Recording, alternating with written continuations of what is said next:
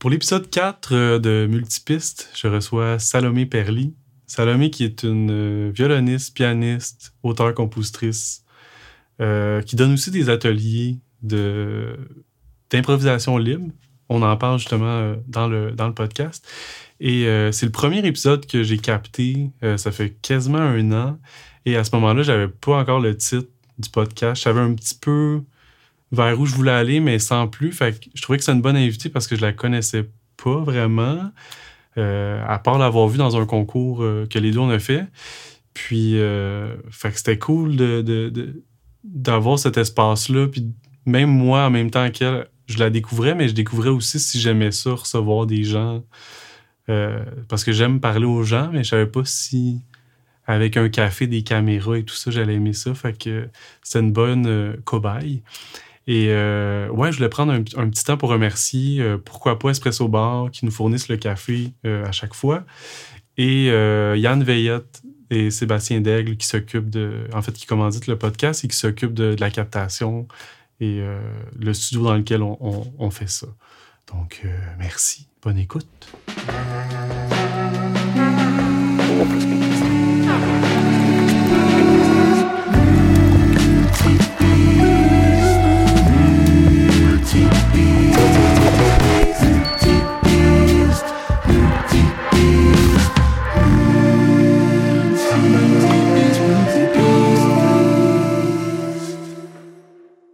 Ben écoute, merci d'être là. En fait, euh, tu me disais que c'était ton premier podcast. C'est euh, effectivement mon premier podcast euh, de ma vie. Ouais, mais, moi aussi, c'est comme le baptême un peu de, de ce podcast-là. Puis, puis en fait, on s'est rencontrés, ça fait pas si longtemps, le concours Chante en français, ça fait un mois, genre. C'était le 4 mai.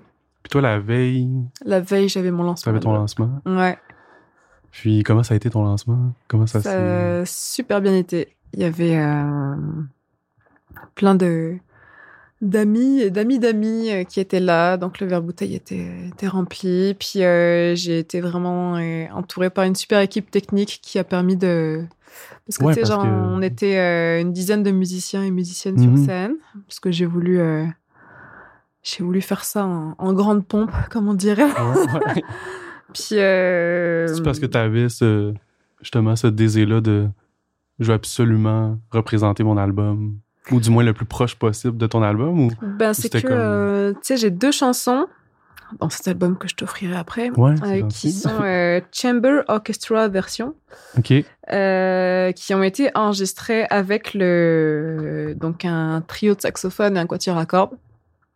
Et, et donc je me suis dit ben, pour le lancement il faut qu'on ait le le full band pour, euh, pour genre montrer c'est quoi le, le projet dissonante à son, à son best, c'est vraiment ça. Puis c'est toujours plus cool d'avoir le, toute l'équipe, c'est parce que moi j'aime, genre à la base c'est mon projet à moi, mais euh, je, j'ai vraiment besoin de jouer avec, euh, avec les autres pour, pour que ça fasse du sens et pour qu'on, amène ça ailleurs aussi.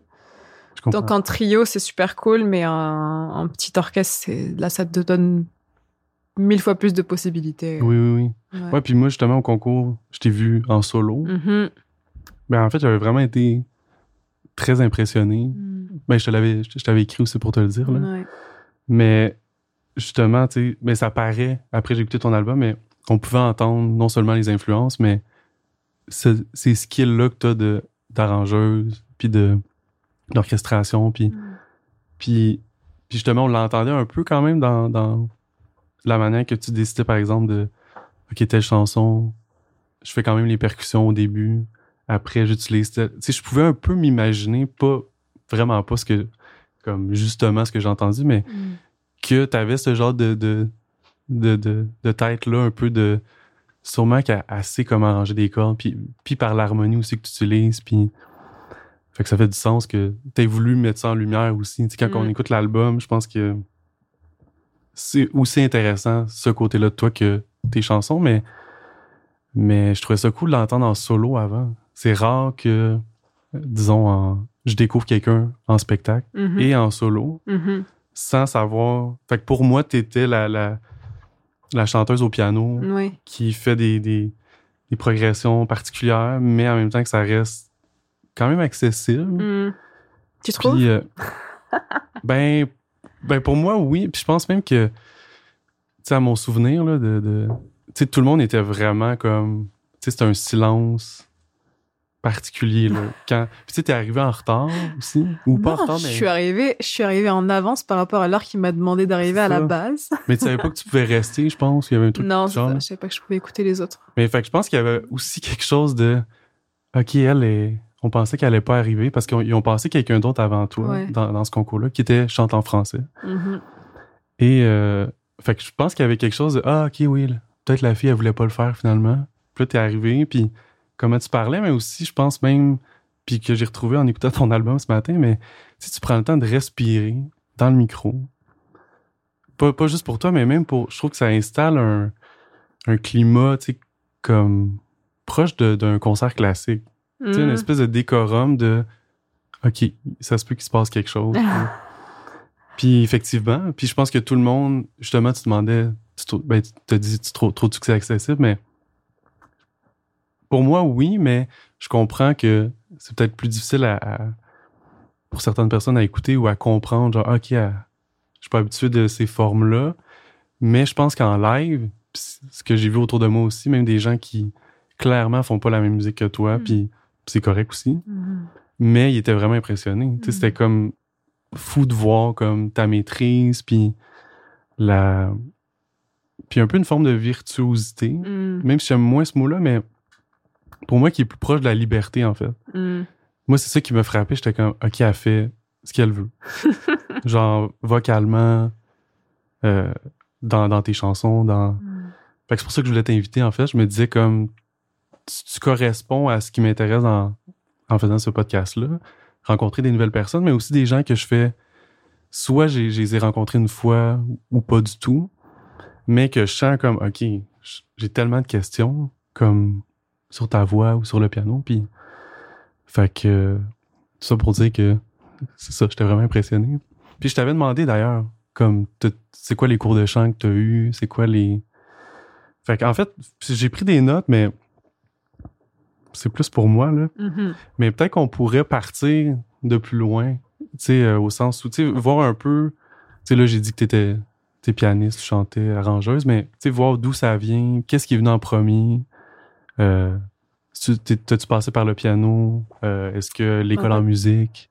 Ouais, c'est ça. C'est c'est euh, c'est vraiment drôle que tu m'aies connue euh, sous ma forme euh, chanteuse pianiste parce que c'est genre un peu la dernière euh, qui a été créée entre guillemets que j'ai assumée vraiment Ah, ok, ok. parce que moi à la base je suis violoniste. Oui, c'est vrai, c'est vrai. J'ai commencé le violon genre à 5 ans et demi. Ok.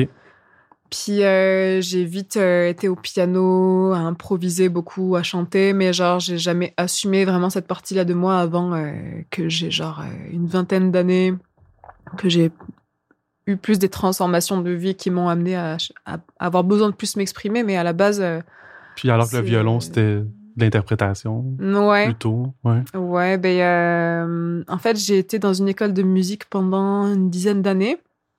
Où là, c'était vraiment euh, du fun. On faisait des musiques de films, on faisait, on, on tripait vraiment avec l'instrument. euh. mais c'était pas trop, c'était pas un conservatoire vraiment dans lequel, Mhm. dans lequel le- c'était le l'objectif de performance, c'est de cet aspect un peu compétition dans la musique là. Ça, je j'y suis arrivée euh, quand j'avais 14 ans. Là, je suis entrée au conservatoire. Puis là, je suis devenue une violoniste classique. Une- je suis devenue une Ça t'a. une performeuse là. Ok. Puis Ouais, ouais. ça, ça a comme. Ça a affecté ton. Ben, ton rapport, mais ton plaisir aussi à, à jouer. Ça a complètement affecté mon plaisir. En Ouais, fait, c'est à partir du moment où j'ai été obligée de faire 3-4 heures de violon par jour que j'ai eu ultra besoin de faire quelque chose de complètement différent à côté. Donc, euh, mais moi, j'ai toujours fait autre chose à côté. Genre, j'ai écouté euh, beaucoup de rock et de métal. Donc, j'essayais de faire des covers de métal au violon. Puis, je jouais avec des amis. Puis, j'avais un band. On faisait des covers euh, de métal avec nos violons, piano, ok, ok. voix et tout. Mais à partir du moment ouais, où j'ai été comme euh, dans ce truc très rigoureux du conservatoire, là, j'ai commencé à, à prendre le piano, improviser, chanter, écrire des textes aussi, mais j'ai jamais assumé ça vraiment parce que c'était comme, ok, c'est ma récompense là de la journée, Oui, je oui, me oui. fais plaisir. C'est le truc moins sérieux aussi. C'est comme, ah. Ce que je pensais, ouais. ouais, ouais.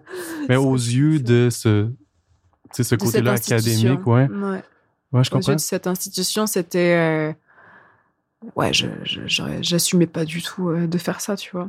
Mais euh, par contre, heureusement, j'avais des, des groupes à côté pour vraiment euh, comme extérioriser, Ouais. faire des concerts de d'autres trucs. J'avais un, un groupe de métal, j'avais aussi un. Puis, dans lequel tu chantais, ou tu jouais, Euh, tu étais plus sur le violon encore quand même. J'ai eu euh, un groupe de métal dans lequel j'étais chanteuse. OK. Je faisais du, du scream et de la voix euh, chantée. Et un groupe de métal dans lequel je faisais du violon. On faisait comme des covers de métal version acoustique. Et puis, euh, j'ai été dans un band qui a beaucoup, beaucoup tourné, qui tourne encore beaucoup, qui s'appelle Nicolite Orchestra, qui est un orchestre geek euh, autour des univers des musiques de films et de hum, d'animation japonaise et tout. Et là, dans ce band-là, j'ai j'ai pu explorer vraiment un- l'aspect plus théâtral, tu sais, de la musique. euh, Genre, euh, j'avais, on avait des perruques. Sur pouvais, scène. ouais. OK. Plus l'aspect scénique euh, qui, qui, euh, qui était ultra épanouissant et revigorant, tu sais, à côté du, du conservatoire où genre, Ouais, ouais. fallait que ça soit straight ahead. Mais je pense que Ouais. ça me parle beaucoup parce que je me vois un peu dans ça. J'ai aussi eu des, des, des- soit des périodes ou des, des moments en- dans le cadre plus académique où Mhm. J'aimais tellement pas ça, puis ça me rendait malheureux que forcément, à côté, tu développes d'autres choses ou tu te rends compte que ah, j'aime écrire finalement. Puis, fait que penses-tu qu'à quelque part, il y a quelque chose de. c'est- relié? Est-ce qu'avec du recul, tu te dis comme.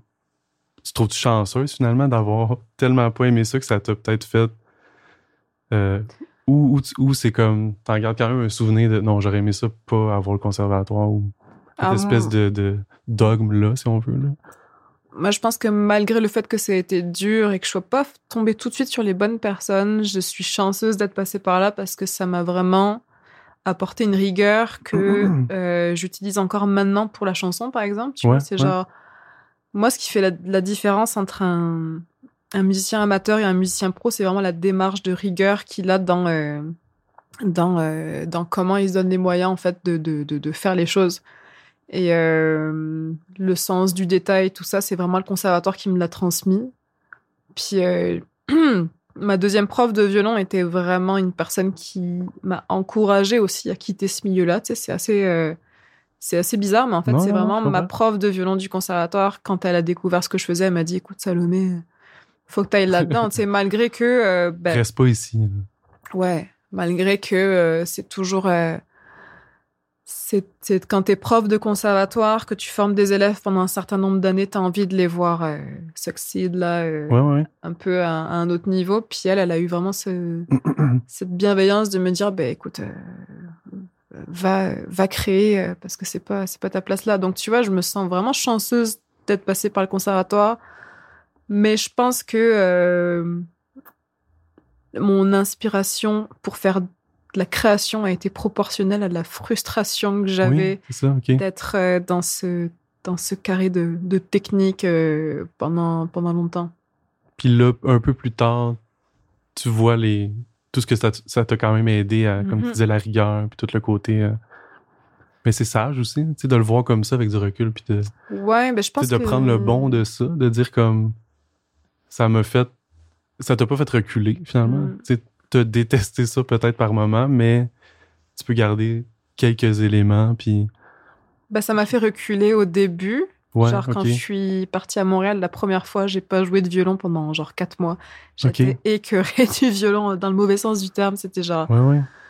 je suis plus capable. euh, J'avais trop de jugement. tu sais. Dès que je prenais mon violon, j'étais constamment en train de me dire Ah, je joue faux, ah, j'ai un mauvais son, ça marche pas. Tu vois, genre, ce rapport au plaisir, il était plus là. Donc, j'ai- j'ai fait une- j'ai eu besoin vraiment d'arrêter. Puis souvent, euh, je vois ça souvent chez euh, beaucoup de personnes qui sortent de ces institutions-là, justement, Oui, qui ont oui. besoin de décrocher pour mieux revenir après. Mais après, euh, comme tu dis, je pense que de manière générale dans la vie, sais, quand tu as des expériences douloureuses, si tu as cette maturité de quelques années plus tard, y repenser, de te dire, OK, ça m'a quand même apporté tel truc positif, Ben oui. C'est comme ça que. Ça aide à. Ça fait plus de sens. Tu fais comme. Au lieu de que voir ça comme une période qui t'a, que t'as perdu du temps finalement. Ou que- Ouais. Mais tu sais, je l'entends souvent aussi, là, tu sais, des gens qui. Puis souvent le violon, le piano aussi. Mm. Euh, ben finalement, des, des, peut-être des instruments plus étudiés dans, dans, dans le style classique, mettons. Mais récemment, il je parlais avec des gens, puis c'était autant, même, même dans le jazz, même dans. Je pense que c'est le cadre scolaire en général, L'académie. ouais. l'académie. Puis en même temps, je me disais, je pourrais pas nommer un professeur ou une professeure qui particulièrement m'a un peu euh, limi- limité dans, Mhm.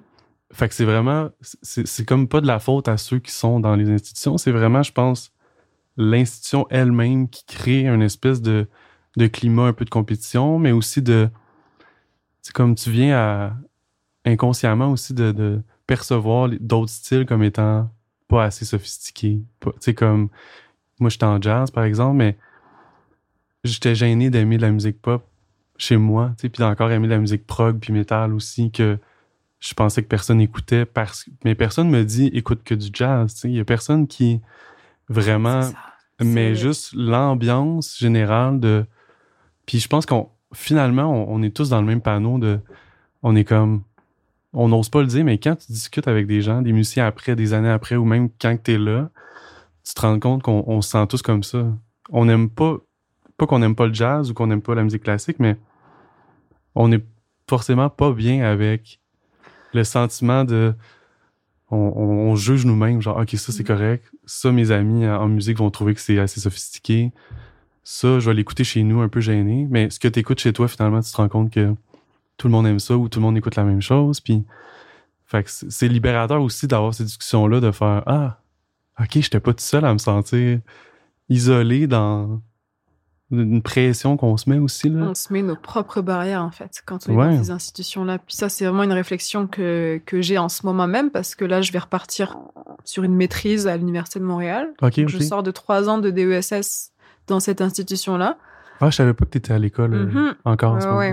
Ben, en tant qu'étudiante euh, que immigrée, j'ai besoin Ouais, d'un- visa. euh, et euh, et c'est sûr que les études, ça permet d'avoir un, un visa assez facilement. Puis en plus de ça, euh, c'est moi j'adore apprendre. Je pourrais passer ma vie à faire des études parce que j'aime ça. Oui.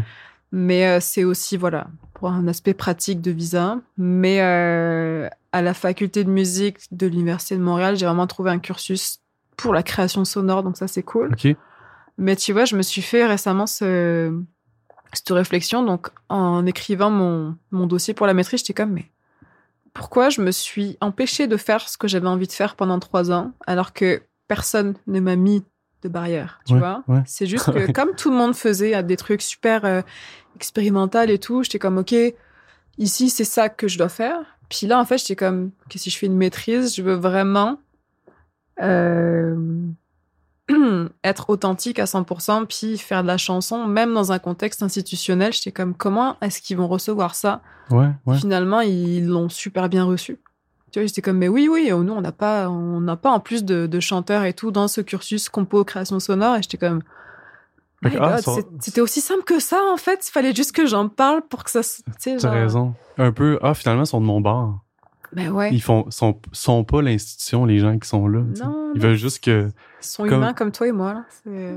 Ouais, ben, comme les gens que tu nommais, que, ils t'ont dit comme, je t'encourage à faire Mm, mm. des trucs de ton bord, tu sais. Mais c'est intéressant euh, parce que, tu sais, souvent, c'est. euh, On a, on a, on a cette l'impression de cette césure entre l'école et la vraie vie, mais finalement, euh, tu peux aussi être dans la vraie vie à l'école. Enfin, ça dépend comment tu utilises les outils que tu as à Ben l'école. Faut pas avoir peur de proposer des choses super authentiques dans un cadre scolaire, selon moi, malgré le fait que le problème, c'est les notes. comment tu Ouais, mets ouais, des notes aussi, ouais.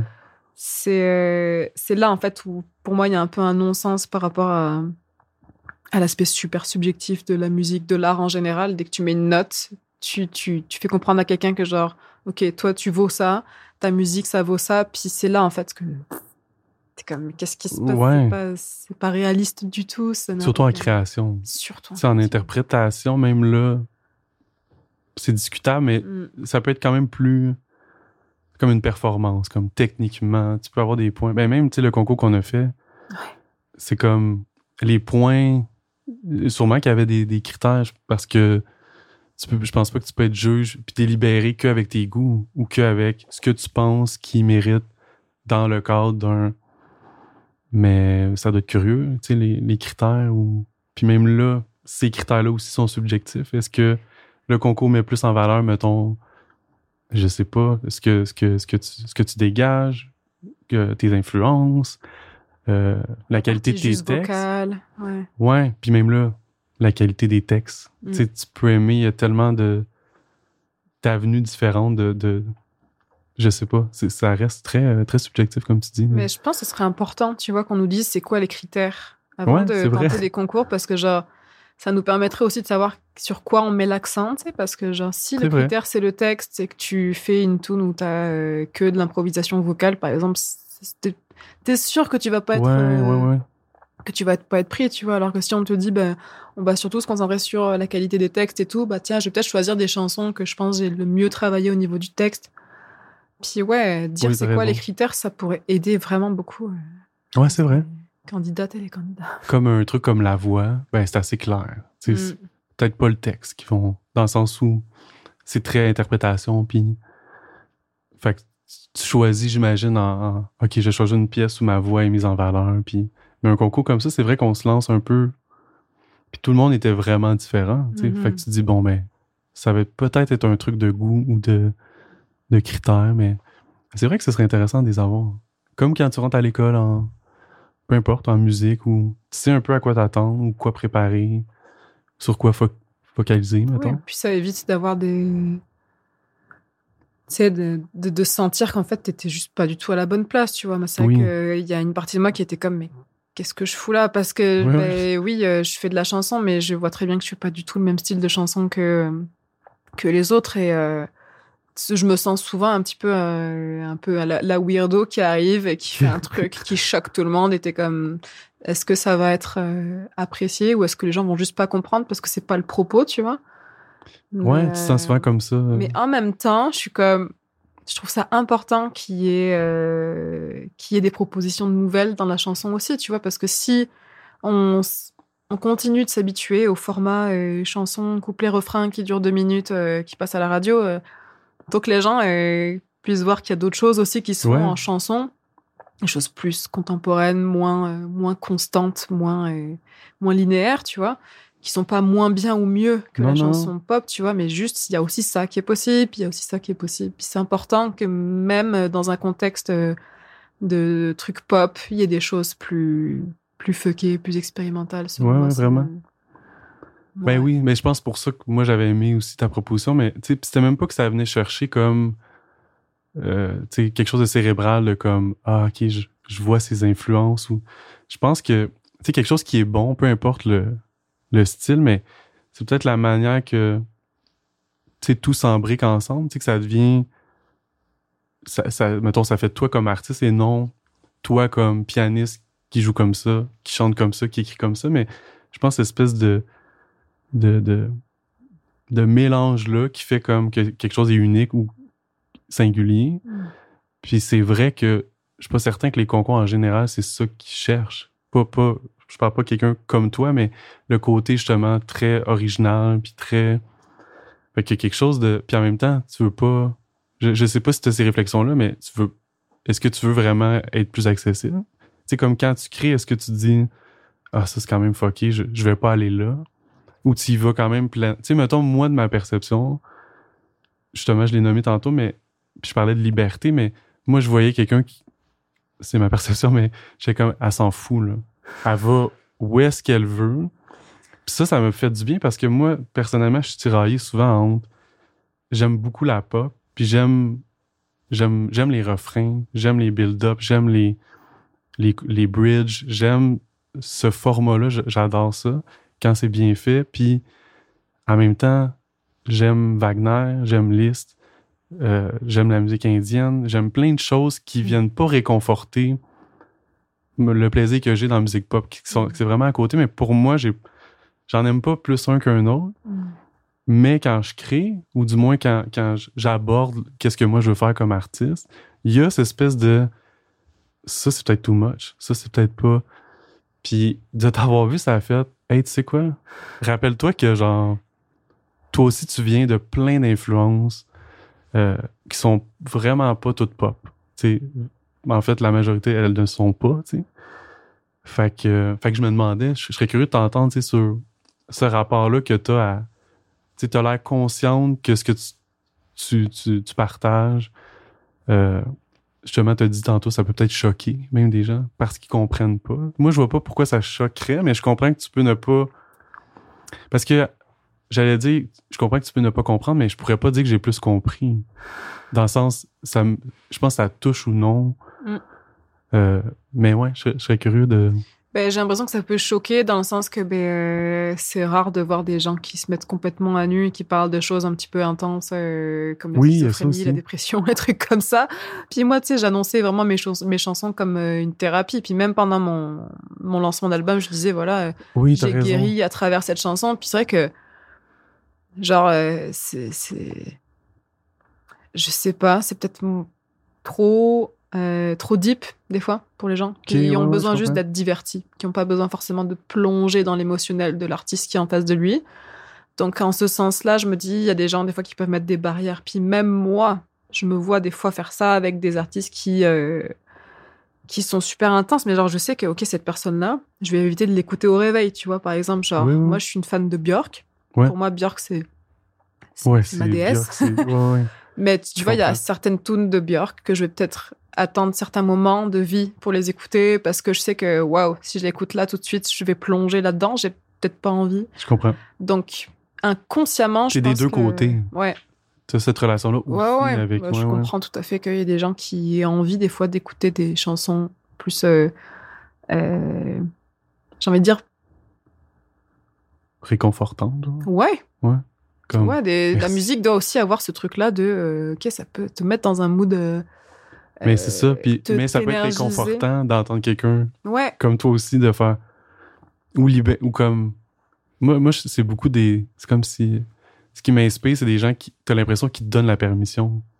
Tu sais, qui font comme. Je l'ai fait, fait que tu peux le faire. mhm. Fait que pour moi, ça, c'est réconfortant, mais je comprends. Puis je l'avais pas vu sous l'angle de euh, les, tes, tes sujets, en fait, puis, puis ton écriture. Mais c'est vrai que là aussi, il pourrait y avoir quelque chose de. Pour des gens qui veulent être réconfortés, ça sera peut-être pas le cas.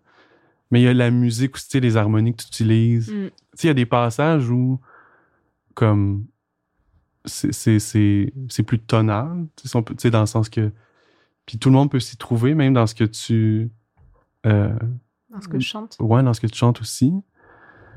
Mais suivi 30 secondes après d'un d'un autre passage où là, on va ailleurs. Puis, mais c'est génial. Mais après, tu as raison que pour la personne qui aurait peut-être que aimé ou euh, voulu être réconfortée, ben là, elle va être comme Ah, peut-être que. Peut-être c'est plus dur, mais, mais je pense que c'est un truc d'habitude aussi. Si Je pense que c'est complètement une question d'habitude. ben oui, si t'as jamais si- entendu une pièce qui évolue comme ça, C'est ça. Moi, comme. je, je me souviens de l'époque où j'aimais pas le métal, par exemple, quand j'en écoutais, ça m'agressait vraiment. J'étais comme, ça me fait du mal cette musique-là. Ouais, ouais. Et maintenant, ça me fait du bien. Genre, quand j'en écoute, c'est. Ah, C'est bon, tu vois. Ouais, ouais, ouais. Et c'est une question d'habitude. Puis même, euh, tu me dis que tu as fait du jazz, mais genre le jazz, je trouve qu'il y a différents steps aussi là-dedans. Oui, oui, quand tu vas vers le free, t'es comme. Au début, euh, écouter du free jazz, c'est genre. Oh my god, j'arrive pas à écouter ça, ça m'agresse. Puis euh, quand tu commences à, à comprendre le propos de cette musique-là, t'en écoutes un petit peu, puis un petit peu, puis ah, ça devient quelque chose de. Tu sais, comme quand t'apprends à aimer l'alcool un peu, le bière, la bière et le vin et tout, c'est, un peu la même chose. Éduquer son palais euh, auditif, Mais tu c'est Hmm. c'est d'être conscient que peut-être t'es pas rendu à apprécier une musique ou un, ben comme justement ou un, un alcool ou n'importe quoi.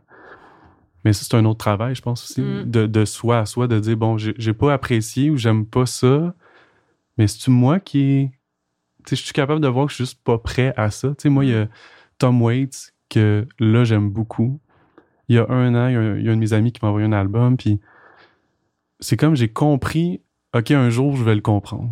Mais je, je savais qu'à ce moment-là, je pense que c'était trop la voix, le. Puis il a fallu que je passe par inconsciemment d'autres chanteurs, comme je sais pas si tu connais Mark Murphy. Non. Non?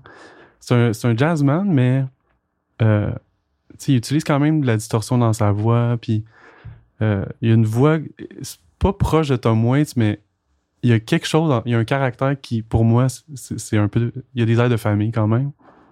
Mais il m'a fallu comme aimer beaucoup Mark Murphy pour revenir à Tom Waits puis faire, ok là je peux. Là j'aime beaucoup sa voix qu'avant je trouvais que ça sonnait comme un bulldog ou genre quelque chose que je, je je savais pas où mettre dans moi. Tu sais. Je pense qu'il y a ça aussi. Mhm.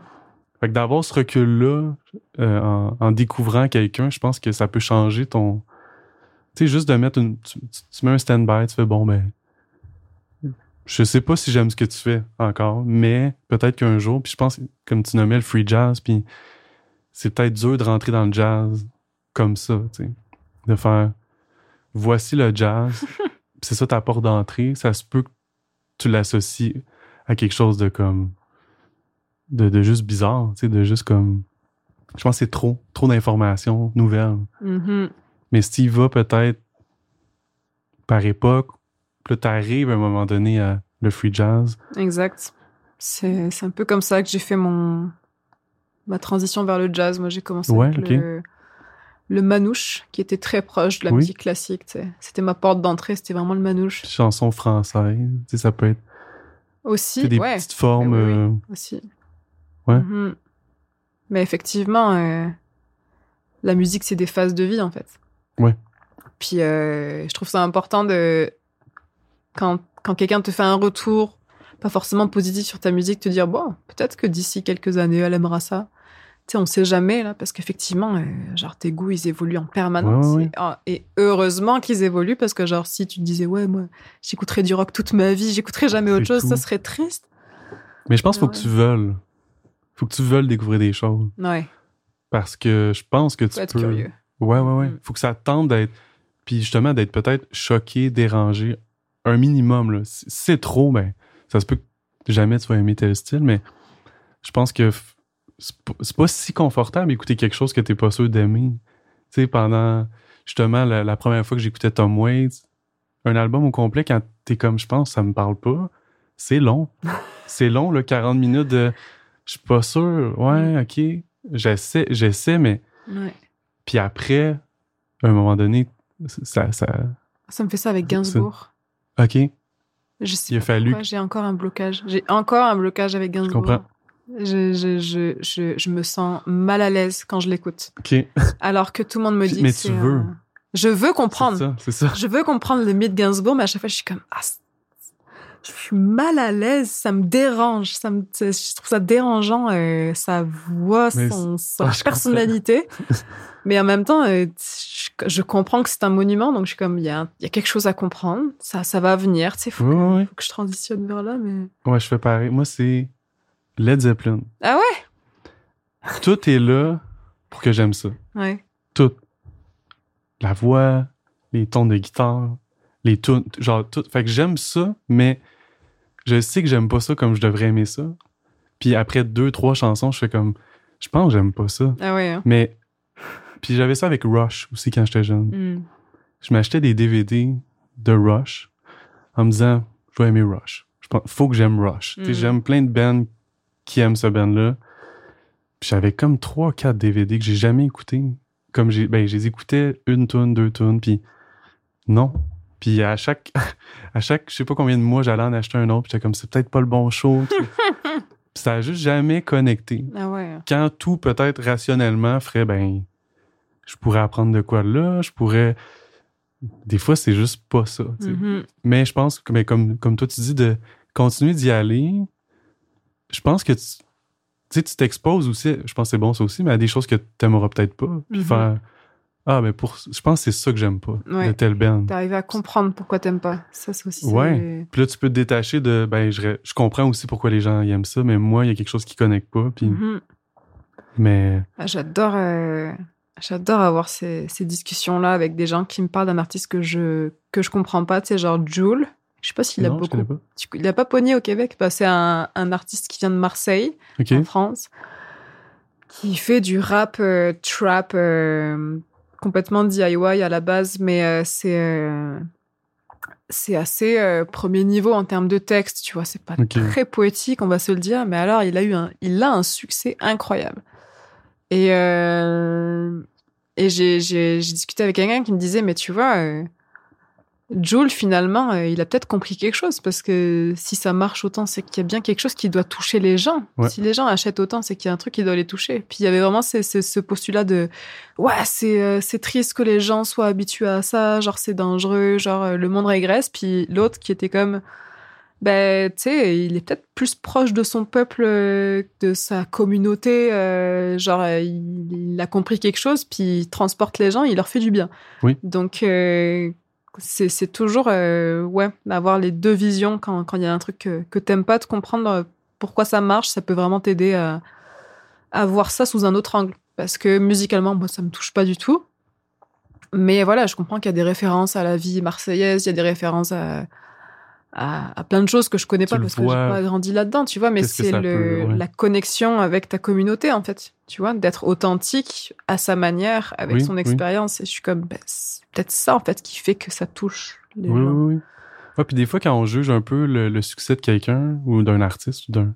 Mais finalement, on juge les gens qui l'écoutent. Mhm. Fait qu'on fait Ah, je comprends pas pourquoi lui ou elle.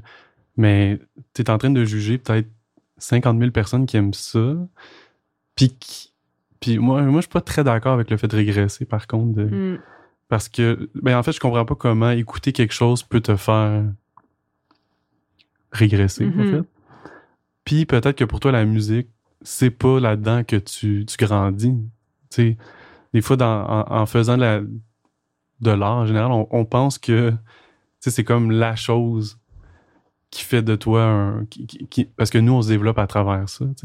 Fait qu'on peut s'imaginer ah, quelqu'un qui écoute de la musique un peu générique, bon, on peut la juger, mais finalement, peut-être que pour cette personne-là, la musique, c'est justement plus un truc réconfortant, puis de que de ça me dérange ou Mm. parce que cette personne-là n'a pas besoin davantage d'être stimulée dans la musique. tu sais. Mhm.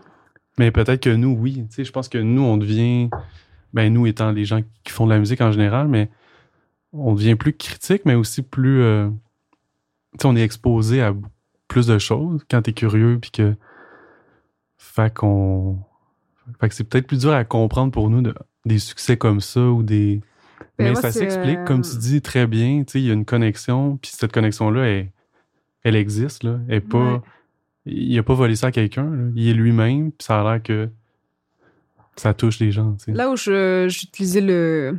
où la personne avec qui j'en parlais, euh, qui voyait que le négatif, disait le mot régresser, c'est dans le sens que, genre, les textes de cet artiste-là sont Ah, très ouais. bas étage, très euh, sexistes, très. euh, tu vois, Ah, ok, des choses qui vraiment. euh, ouais, ouais, c'est Ah, ben, particulier à cet artiste-là, tu vois. On va couper mes deux dernières minutes. non, non, mais c'est. non, mais je comprends ce que le, c'est. le contexte aussi, que je te donne plus de détails. Mais euh, même là, tu vois, j'ai envie d'avoir cette posture de OK, j'ai envie de comprendre euh, qu'est-ce qui fait. euh, Qu'est-ce qui fait que ça pogne et qu'est-ce qui fait que ça, que ça marche, quoi. Ouais. Parce que. Il y a. Il y a il n'y a pas que le texte, en fait, de ce que je comprends, il y a aussi le personnage et, Oui. euh, et le bien que ça fait aux gens d'écouter sa musique. Que ce soit des, des hommes, des femmes, tu sais, genre, ça reste, euh, ça reste qu'il a un impact euh, incroyable. Puis je suis comme, mais. Qu'est-ce qui. euh, C'est certainement pas l'aspect sexiste de sa musique qui amène les gens, tu vois. Je- Non, au non, non. contraire, je pense qu'il y a des. Même des gens qui sont profondément féministes qui peuvent aimer Joule, tu vois. OK. C'est ça qui me. qui m'intéresse. C'est pas ça qui est mis de l'avant, mais il y a des, des petits trucs un peu sexistes, un peu. Ouais, OK. Beaucoup, clairement, genre. clairement euh, macho. Ouais. OK, OK, OK. Qui font partie d'une certaine culture aussi. euh. Ah, peut-être aussi, ouais, ouais. Ouais. Après, voilà, faut, faut aussi avoir ce, ce- prendre en compte euh, ben, que c'est une culture différente, un endroit du monde différent, des gens qui ont grandi dans un environnement différent, donc forcément, ils vont être sensibilisés plus ou moins à, à des choses Ouais, que ouais. nous, à Montréal, par exemple, on est full sensibilisés. euh. Oui, oui. C'est vrai que ça en dit sur les besoins d'une communauté ou d'un pays ou d'un. Tu sais, même, je sais pas pourquoi ça me fait penser à lui, mais. Quoi son nom Tommy- Tony Robbins C'est ça, le. le je sais pas comment l'appeler, mais l'espèce de coach de vie, là, hyper connu, puis hyper. euh, tu sais, qui remplit des stades, puis qui aide du monde, puis. euh, que je trouve ça douteux, mais je- comme à écouter. Tu sais, quelqu'un qui est comme. qui rentre dans une salle, puis qui. Il diagnostique des gens, puis que avec une phrase, des fois, il va changer la vie de quelqu'un. Ah ouais? C'est un peu comme. c'est un- En tout cas, à mon avis, c'est un, un peu. euh, Tu sais, ça sonne gourou un petit peu. Mm. C'est comme le gars, c'est une méga star. Tu sais, en partant, je pense pas que ton psychologue ou la personne qui t'aide, tu veux penser que c'est une méga star. Tu sais, il y a déjà un rapport weird avec. C'est ça. Le fait d'être très connu puis d'aider. Mais ça en dit sur les besoins des gens. Tu sais, qu'on est comme, j'ai tellement besoin de réponses. J'ai besoin aujourd'hui qu'on me dise qu'est-ce qu'il faut que je fasse pour aller mieux, pour me guérir, pour. Fait que ça, je trouve ça intéressant aussi de, de justement, sans comme. sais, trop critiquer le phénomène ou lui-même en soi qui clairement fait ça pour. Comme tu vois, qui fait ça très généreusement, puis comme. C'est lui, là, tu sais, d'aider les gens. Mais le phénomène que ça crée, c'est particulier. Mais de le voir comme, ben, c'est un- c'est une belle image de peut-être un- une société qui a besoin de gars comme ça, qui font comme, je vais vous dire comment ça marche, gars.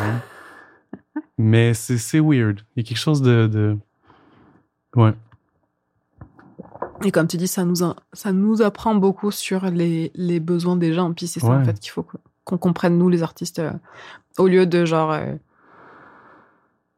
cracher sur les gens qui réussissent et qu'on comprend pas euh, artistiquement le propos, de se dire ok pourquoi ça pourquoi ça les touche ces gens-là? Ah ouais ok je comprends puis Ouais, après de se dire euh, après de se dire ok comment est-ce que moi je peux arriver à combler euh, ce besoin-là éventuellement euh, même si euh, personnellement ma démarche vient plus de mon besoin à moi si ça peut faire du bien aux autres, ce qui est le cas la plupart du temps, c'est génial, tu vois. Mais moi, je suis.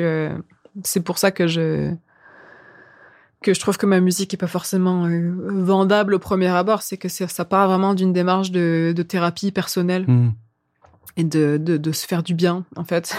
Fait qu'il y a- il y a, pas l'autre dans ta démarche. Il y a l'autre parce que, euh, en fait, tu vois, par exemple, en ce moment, je, je, je joue plus mes chansons toute seule. J'adore les jouer devant les gens. Ah ouais, je comprends. pour leur raconter une histoire, puis pour les inspirer, pour parce qu'il y a toujours un message d'espoir dans mes chansons, mine de rien, même si c'est deep. Ben même le, toujours, le euh, mot revient aussi. Le quoi? Le mot espoir revient quelquefois, Ouais, il me semble, Oui. dans plus d'une chanson. euh, ouais. Ben, puis le- la première pièce, c'est Hope, La première aussi, c'est tu- Hop, le mot espoir revient dans, dans la deuxième tune, c'est ça. mais euh, Mais je comprends ce que tu veux dire, ouais. j'ai l'impression en fait que comme c'est, je parle de choses que tout le monde vit, que ça peut forcément que apporter des éléments de questionnement intéressants pour tout le monde. C'est pour ça que je dis que ma, ma musique, elle est pas nichée et qu'elle est, qu'elle est pour tout le monde. Qui, ça. qui veut bien euh, prendre le temps de lire les textes et, euh, et, et de vivre le, le voyage tu sais, de la chanson? Parce que si tu écoutes juste la, la musique euh, sans t'intéresser au texte, pour moi, tu, tu perds vraiment 50%, 60, raison. 70% de l'expérience en fait. Mais euh, je suis pas déconnectée par contre de, de- du public, tu vois. Non, non, non. Je- J'essaie toujours de, de penser justement à, à peut-être euh, raccourcir certains moments pour éviter trop de longueur et tout ça. C'est mon, euh, c'est mon point faible. Personnellement, j'ai tendance à étirer beaucoup le temps de mes chansons, puis j'essaie toujours de En spectacle ou tu dire dans ta création ou dans. les deux, Ok. les deux. Fait, Parce que euh, fait que consciemment, tu dis, OK, ce bout-là. Tu fais beaucoup de découpage ou de. ok. ouais, ouais, j'essaie Puis de. tu le fais-tu comme. Sens-tu que tu le fais justement et pour toi, mais aussi pour la réception de la personne qui va t'écouter ou. Est-ce que tes chansons, tu penses que c'est de leur rendre justice aussi, des fois, de couper des. Je pense, oui. Ok. Je pense. euh, Bah parce que, tu sais, après, d'un point de vue purement compositionnel, des fois, euh, j'ai l'impression d'avoir 10 chansons, une chanson, et je me dis, bon, Salomé, si tu gardes juste cette idée-là, Ouais. tu, tu, tu vas faire une chanson avec ça bien, puis les autres idées, j'irai. euh, parce que, vu qu'il y a 8000 idées dans, dans une chanson, Ouais, ouais, je souvent, comprends. ça a tendance à partir dans tous les sens. Et euh, je pense que j'avais besoin de, à, à travers cet album de, de partir dans tous les sens et d'assumer vraiment que genre j'ai plein d'influences et j'ai envie Ouais, de, ouais, ouais. de, de faire euh, ce voyage-là. Mais maintenant, je comprends que, ok, peut-être euh, arriver à me mettre des contraintes et des, des consignes. C'est genre, OK, je vais faire une chanson juste avec euh, ces trois accords-là. Là, je vais faire une chanson juste avec euh, ce pattern rythmique-là. Et, et en fait, quand tu un autre travail, là. Ouais. Notre travail, mais qui peut... C'est comme du développement de motifs, là, genre. Comme, Mhm. OK, c'est assez. Ça. Puis là, j'en fais une chanson. Ouais, parce qu'il y a un peu l'effet zapping aussi que tu peux avoir quand t'as Ah, plein d'idées différentes, tu sais, genre que t'a- t'approfondis jamais vraiment une seule et même idée. T'as raison. Puis des fois, je me dis, c'est bien de se forcer. euh, Par exemple, dans mon travail d'impro, souvent, j'essaie de, genre, euh, de partir juste d'un euh, motif euh, avec une décomposition rythmique particulière. Genre, je garde ça tout le long, puis j'essaie de changer l'harmonie, j'essaie de changer les nuances, les accentuations et tout, mais ça reste la même chose. Puis là, je vais mettre du texte, puis je vais l'amener ailleurs, insérer des silences, des, des plein de choses, mais ça va rester une seule idée Oui. que tu développes et tu te rends compte qu'en fait, waouh, il y a plein de choses à faire avec. Ouais. Il y a peut-être ce côté, mais peut-être aussi de les, les influences que tu as eues ou que tu as, qui nous amènent à, à rapidement justement vouloir zapper de. Mais moi, je trouve quand même que ton. Tu sais, des fois, le, le, le fait, tu sais, par exemple, ton piano, il est toujours présent. Mhm. Puis même si ça module ou que tu, tu changes de, de section ou de. Je trouve que il y a pas trop de choc. Il y a Mhm. pas de. On passe pas de. Il y a plus de piano, puis là, c'est des claviers, puis là, c'est des. Moi, plus jeune, j'aimais beaucoup ce genre de progressif-là où, tu sais, des fois, de- d'une mesure à l'autre, c'est comme. Il y a plus de batterie, puis là, c'est rendu un autre instrument, puis Mhm. c'est genre Dream Theater ou euh, tu sais, Mhm. Frank, Frank Zappa ou des, des gens qui vraiment ben, font bien ça aussi, tu sais, puis que sont, sont connus pour ça. Mais toi, il y a quand même le. Le, le tu sais, c'est l'harmonie, je trouve, qui bouge beaucoup, Mhm. mais est liée par le fait qu'on n'est pas distrait par, mettons, trop de production, euh, trop de nouveaux instruments. tr- Tu sais, c'est quand même bien dosé, je trouve, malgré que je comprends aussi que tu veux peut-être pour un, un prochain ou que là, tu vois, OK, peut-être que je vais me concentrer sur des, des segments plus précis, là. Ce qui est, ce qui est, ce qui est difficile quand même. Mhm. C'est comme, Ah ouais, c'est- c'est comme si on s'était, mettons, je te reçois aujourd'hui puis on fait, on parle que de, je sais pas, de Wagner. ouais. Ben, on n'aurait pas le choix de comme, bon, ben, on, on part d'où, tu sais? Alors que là, on sait qu'on peut. Fait que je pense que ça, ça demande un, un autre travail, mais il y en a que, tu sais, justement, qui n'ont pas la, les connaissances ou les influences ou les capacités d'aller harmoniquement ailleurs ou d'aller. Mhm. Puis des fois, j'ai cette, cette admiration-là pour les gens qui, justement, en font moins, vraiment moins, puis que c'est assez, Mhm. que je suis comme, OK, il a été Less capable. is more. Ouais, puis que c'est difficile quand même parce que automatiquement tu travailles à autre chose. T'es comme je peux plus m'enfuir non plus. euh, si je veux que la, la chanson monte ou que le texte évolue, mais là je peux pas changer de pièce. là. Je reste là, puis fait que peut-être que ça, je sais pas, ça oblige à écrire différemment Mhm. ou les formes ou comme développer des jouer sur d'autres paramètres en tout cas. Sur des paramètres peut-être plus euh, je sais pas, l'instrumentation la, la forme de la chanson. Mhm. Mais puis qu'est-ce qu'est-ce que tu penses qui a motivé, mettons, que, que tu sens là que tu as envie de que ça soit un peu plus euh, simple, tu dirais-tu ça? Plus plus direct ou plus, euh, Plus, euh, peut-être plus minimaliste. Plus, plus, pas sobre, mais plus. Euh, Je cherche le bon mot. Plus ancré, peut-être. OK. Tu vois de, de- Parce que là, c'est beaucoup genre la chanson est une échappatoire et on, on va explorer voyage. plein d'endroits. Ouais. Ouais, ouais, ouais, ouais. Et là, je suis comme.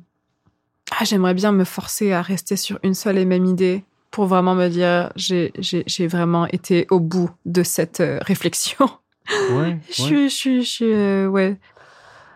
Ça me, ça me plairait bien, tu sais, de, de, de faire un, un prochain album avec peut-être plus de, plus de contraintes. Mais Ouais. d'un autre côté, j'ai aussi envie de faire un album avec une instrumentation plus riche.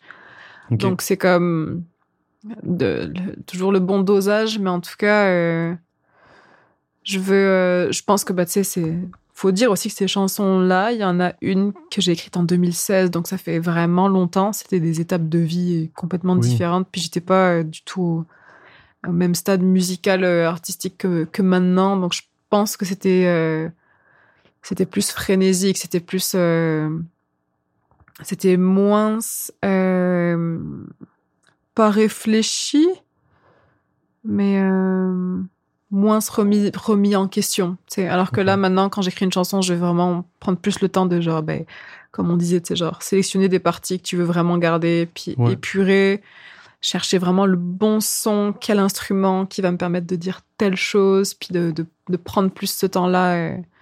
Je dis pas que je l'ai pas fait là-dedans, mais je j'aimerais euh, Ça allait plus avoir... en plus de sens.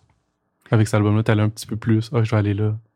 Ouais. promenais beaucoup. Je me suis énormément promenée. Ouais. Puis chaque chanson est vraiment euh, une, un, un- un voyage différent à, à faire aussi. Puis j'aimais, j'aimais ça, tu sais, euh, me dire, OK, comment est-ce que juste avec euh, un piano-voix, on peut, on peut vivre plein d'expériences super, oui, oui. super différentes. Mais... euh, Ouais, puis comme tu dis, c'est un dosage quand même. Parce que Mhm. si ce que tu veux dire, ben, c'est camouflé par quelque chose qui, qui va dans trop de sens. Mais je dis pas que c'est le cas pour toi, mais il y a ce dosage-là de OK, je veux qu'on qu'on reste au bon endroit. qu'on Parce que si on va là, c'est beau. Tu sais, des fois, il y a des belles choses que tu fais en, en arrangement ou en studio. Mais que tu fais Ah non, peut-être que ça va. Même moi, ça me distrait. Ah, je pense pas que c'est une bonne idée d'aller là. Mhm. Mais c'est difficile à. Puis, et d'avoir le recul. de le sentir Mm. sur le moment, de te dire, OK, là, je sens que j'ai envie d'aller là. Mais ça va complètement me détourner du propos initial. Puis là, Ouais. j'aimerais juste oui, revenir. C'est ça. Toi, t'as-tu comme des. Ben, je, je sais pas où je, où je pense, l'ai lu peut-être dans tes crédits, mais tu fais les arrangements aussi de Mhm. tes chansons. Mhm. Puis, t'as-tu des gens également autour de toi qui, ben, soit qui t'aident pour ça ou que, avec qui tu peux rebondir sur. qui, qui ont une espèce de, de, de regard, euh, ben, pas critique, mais euh, une vue extérieure. Ben, sais. Il y, a, il y a pas mal de chansons dans cet album que, que, que j'ai travaillé dans le cadre de mon ancien. euh, de mon ancien cursus en France qui était autour des musiques actuelles euh, et de la création. Et en fait, j'avais un, un mentor, un musicien, pianiste, compositeur qui s'appelle Denis Badeau, qui, euh, avec qui justement on, on travaillait euh, sur mes chansons. Ok, Donc, euh, ok. par exemple, euh, S'enfuir et Ce voyage, tu vois, il y a deux chansons de l'album que j'avais vraiment euh, travaillé avec lui. Et, euh, et donc après, les autres, je les ai écrites. J'étais plus en France, mais de, souvent, genre, j'ai changé, euh, j'ai changé un petit peu avec lui pour avoir euh, son retour. mais même, même faire écouter, je trouve, à ses amis ou quoi, ça, ça c'est, c'est, Ben important ben euh, d'avoir des regards frais aussi. euh. Oui, oui, oui. Pas nécessairement de gens qui vont dire Non. ton accord euh, Mhm. augmenté. Ouais, ouais, tu veux pas. Tu, tu veux un mélange, je pense. Ouais. Genre un regard d'une expertise particulière, mais aussi de savoir, genre, ok, le commun des mortels qui Ouais. connaît pas mon, mon entité, qu'est-ce qu'il ressent quand il écoute cette chanson-là, c'est super important aussi. Ouais, j'avais eu, je me souviens plus qui, je n'aimerais pas le nom anyway, mais un, un ami qui, a, qui- mes premiers enregistrements que j'avais envoyés, puis tu sais, c'est- il aimait ça, mais ses commentaires c'était comme sur ah l'accord majeur 7 avec, j'étais comme je sais pas, tu sais je ah oui c'est vrai c'est un majeur 7, mais fait que tu sais ça ça sert pas tellement tout Mm. le temps, mais à moins Mhm. que t'as des tu sais t'es en train d'arranger puis que il peut te dire ton fa dièse c'est bizarre ça Si t'es à la ça, phase d'arrangement, c'est utile, mais. euh, mais même là, moi, pour, je sais pas toi, mais des bons commentaires que j'ai eu de gens qui, qui connaissent pas les, les, les termes ou genre justement ces trucs-là de très, très geek, là, très précis, des fois vont entendre des meilleures choses que des gens qui connaissent ça. Au, au sens qu'ils vont reconnaître plus des fois quand ça fonctionne pas. Mhm. Alors que quelqu'un qui connaît ça va peut-être, sans s'en rendre compte, se, euh, trouver ça beau, co- trop comprendre ce que tu as fait avec tes, tes, tes Analyser. voicing Mhm. ou whatever. Mais la personne qui connaît pas ça est comme Ah, il me semble que c'est aigu. Tes, tes saxophones. Ah, il me semble qu'il y a une note bizarre là. Sans savoir c'est quoi, mais souvent ça, ben, pour moi, c'est pas que c'est mieux, mais à quelque part, il y a quelque chose de très, beaucoup plus dans comment je me suis senti. Ça m'a dérangé ce bout-là où c'était ou ça, c'est beau, c'est doux, quelqu'un qui connaît ça va peut-être aller dans Ah, c'est le fun, tes, tes accords, tu modules, tu sais, dans des, des, trucs un peu. Euh, c'est le fun aussi, c'est valorisant de te faire dire par quelqu'un, un, un, bon musicien, comme que tu fais des, des trucs intéressants, mais si ça reste une chanson quand même, puis. Je crois qu'à partir du moment où, tu racontes une histoire où il y a du texte, la démarche elle est complètement différente que de, de penser euh, ouais, hein, euh, analytique, mais même en instrumental, de toute façon. Euh, mais c'est un peu plus. Je sais pas. Tu sais, l'instrumental, je sais pas, mais il me semble que plus jeune, les, les mes titres de chansons, ben, de pièces instrumentales, tu sais, ça peut être. Même là, il y, a une espèce de liberté mm. qui est moins grave que si un texte, tu peux pas l'appeler genre café ou si, ça parle pas de ça ou comme. Mais les pièces instrumentales qui ont des noms que tu fais, ça fait pas de sens, mais ça fait du sens pour peut-être la démarche. Ou... Mm, mm. Mais t'as raison que dès qu'il y a un texte, c'est comme. Ça devrait devenir la chose peut-être la plus importante de. De, de c'est plus euh, y a-tu du drum, y a-tu Mm-hmm. ça, y a-tu. Euh, ouais. Ouais. C'est intéressant. C'est euh, c'est vraiment. euh, Quand j'ai commencé à étudier un peu le l'univers de Björk, je me suis rendu compte que c'était ultra cohérent, tu vois, grâce à grâce au texte, parce que tu sais Björk, elle a, Ah, ouais, à chaque album, elle change complètement d'instrumentation, d'univers, de Oui, son, oui, oui. de de tout. Puis euh, genre vraiment quand je quand j'ai quand j'ai fait des recherches sur elle, j'avais fait un exposé sur elle, donc fallait que je- j'explore vraiment. Puis là, je me suis rendu compte que waouh, en fait, tout fait du sens parce qu'elle elle, euh, elle illustre son propos avec les sons, mais ça part vraiment du texte et de l'histoire qu'elle raconte. Et euh, C'est pas une Björk différente. non, c'est ça. Je- Puis euh, ça m'a ça m'a tellement aidé à prendre confiance en fait dans la chanson quand j'ai compris sa démarche à elle et que j'étais comme my god mais ça ça apaise tellement parce que genre j'ai plus besoin de me dire euh, Hein, est-ce que euh, j'ai j'ai assez de technique au piano, au violon, au, chant pour m'exprimer et tout. Je suis comme si je sais ce que je veux raconter, ça va marcher. Hmm. Tu vois ce que je veux Tu vas dire? trouver l'habillage. Exact. Puis c'est sûr qu'il y aura toujours des gens pour te dire, ok, euh, techniquement, tu pourrais faire mieux, harmoniquement, tu pourrais aller plus loin. Oui, on peut toujours aller plus loin, on peut toujours être plus virtuose, plus technique, plus euh, plus complet, plus riche dans l'harmonie et tout. Ouais. Mais euh, je pense que le, le, le, le, la compréhension du, du propos et de, de, de, de- que ça soit clair pour toi, c'est euh,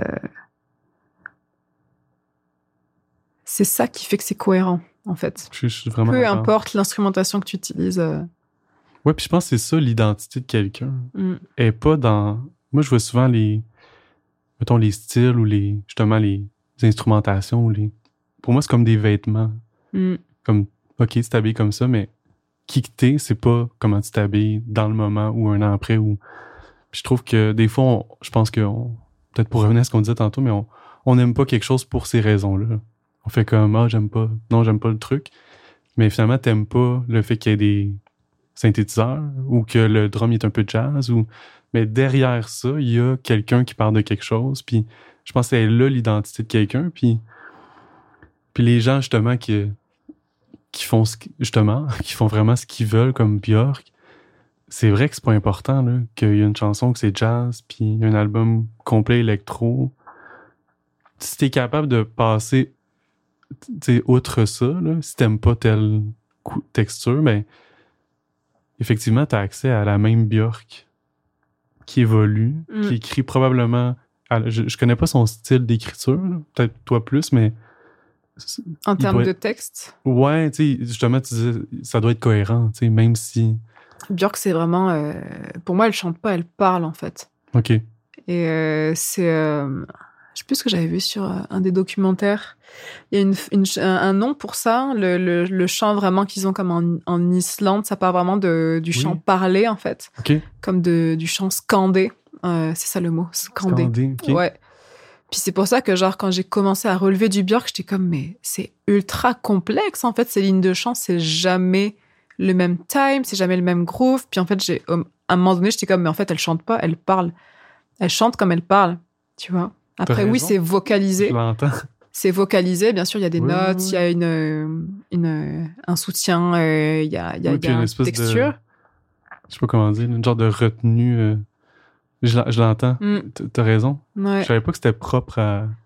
C'est euh, ben, dans un des documentaires que j'avais vu, elle faisait retour sur euh, sur euh, sur cette manière-là de de- d'écrire euh, d'écrire ses chansons. C'est vraiment, euh, j'écris un texte puis genre euh, je le je le dis là, je le raconte, mais en le en le scandant justement. Mm.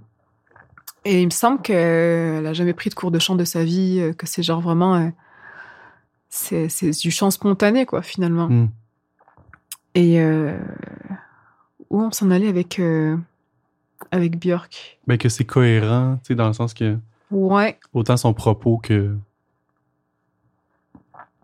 ouais. Et, euh, et non, c'est ça. euh, J'allais te demander, est-ce que tu as déjà vécu ce moment où, genre, quand tu as un musicien que tu, tu, tu connais pas, tu vas discuter un peu avec lui, puis genre, ça va full cliquer, puis tu vas, tu vas être en phase avec, genre, ses valeurs, ses, euh, sa vision de la vie et tout.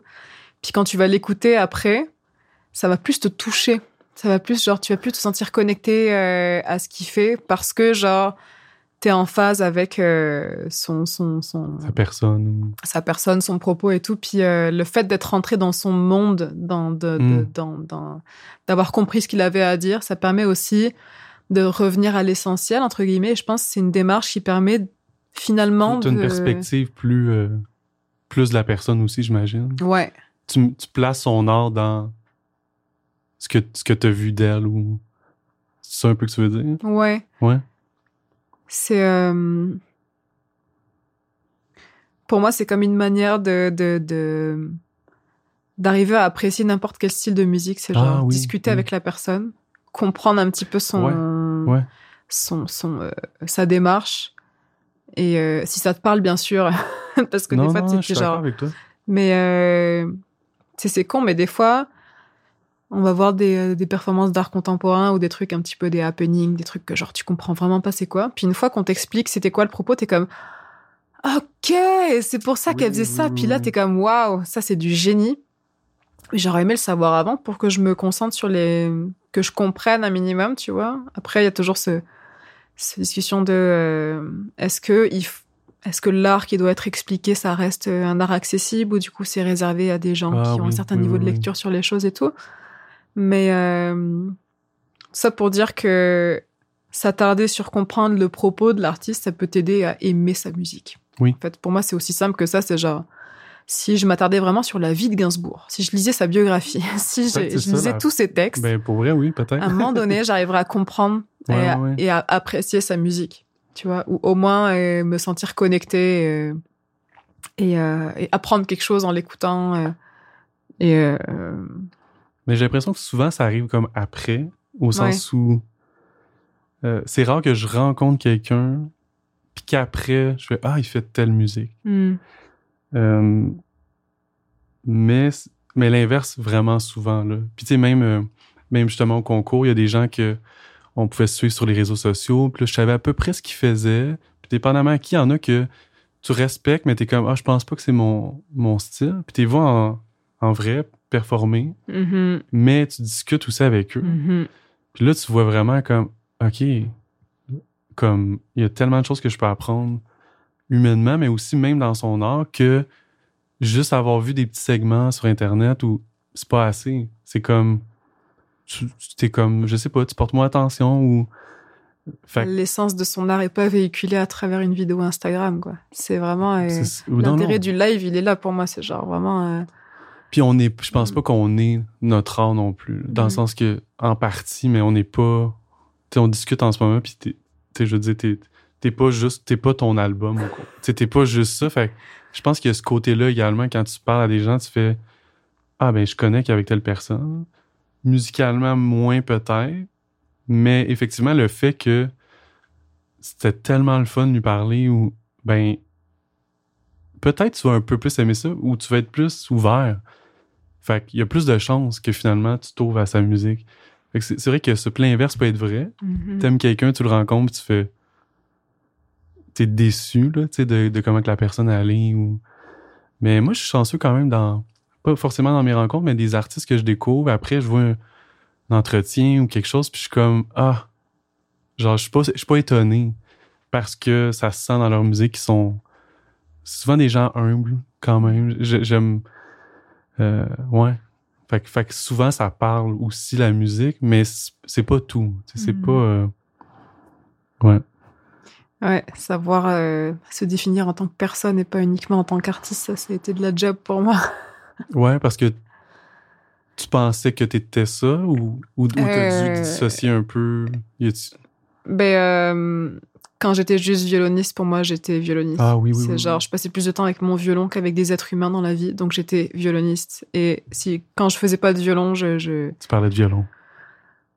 Non, ouais, mais en fait, je me sentais exister, je sentais que j'avais de la valeur et de la reconnaissance aux yeux du monde que quand je faisais de la musique. Hmm.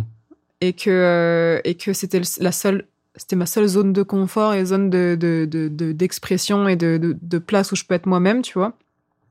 Et, euh, et ce que j'ai aimé à travers le processus plus d'écrire des textes, c'est que genre, je me suis vraiment posé des questions sur, OK, c'est quoi ma vision du monde? Qu'est-ce que j'aimerais changer? Ouais, Euh, mais genre, euh, hormis euh, l'aspect musical, tu sais, c'est genre vraiment revenir à des, des Ouais, questionnements. Qui suis-je, là? Ouais. Genre, Oui. ben aussi simple et profond que ça, là. Comme, si j'ai pas la musique, je suis quoi? Mm. Mais c'est une perception quand même. Mais c'est quand même un. Ça peut être dur, de ressentir ça. Mhm. C'est comme. C'est ton repère aussi. C'est une zone de confort, comme tu as dit. Puis là, je suis quoi si je suis pas ce truc-là? Ouais. Pour ça, souvent, j'essaie de me forcer à faire autre chose que de la musique, à avoir Ouais. d'autres centres d'intérêt pour euh, rencontrer d'autres parties de moi aussi que, que je connais pas forcément. Parce que c'est vrai que quand tu restes euh, dans ce que tu as toujours euh, fait, eh ben, tu vas pas.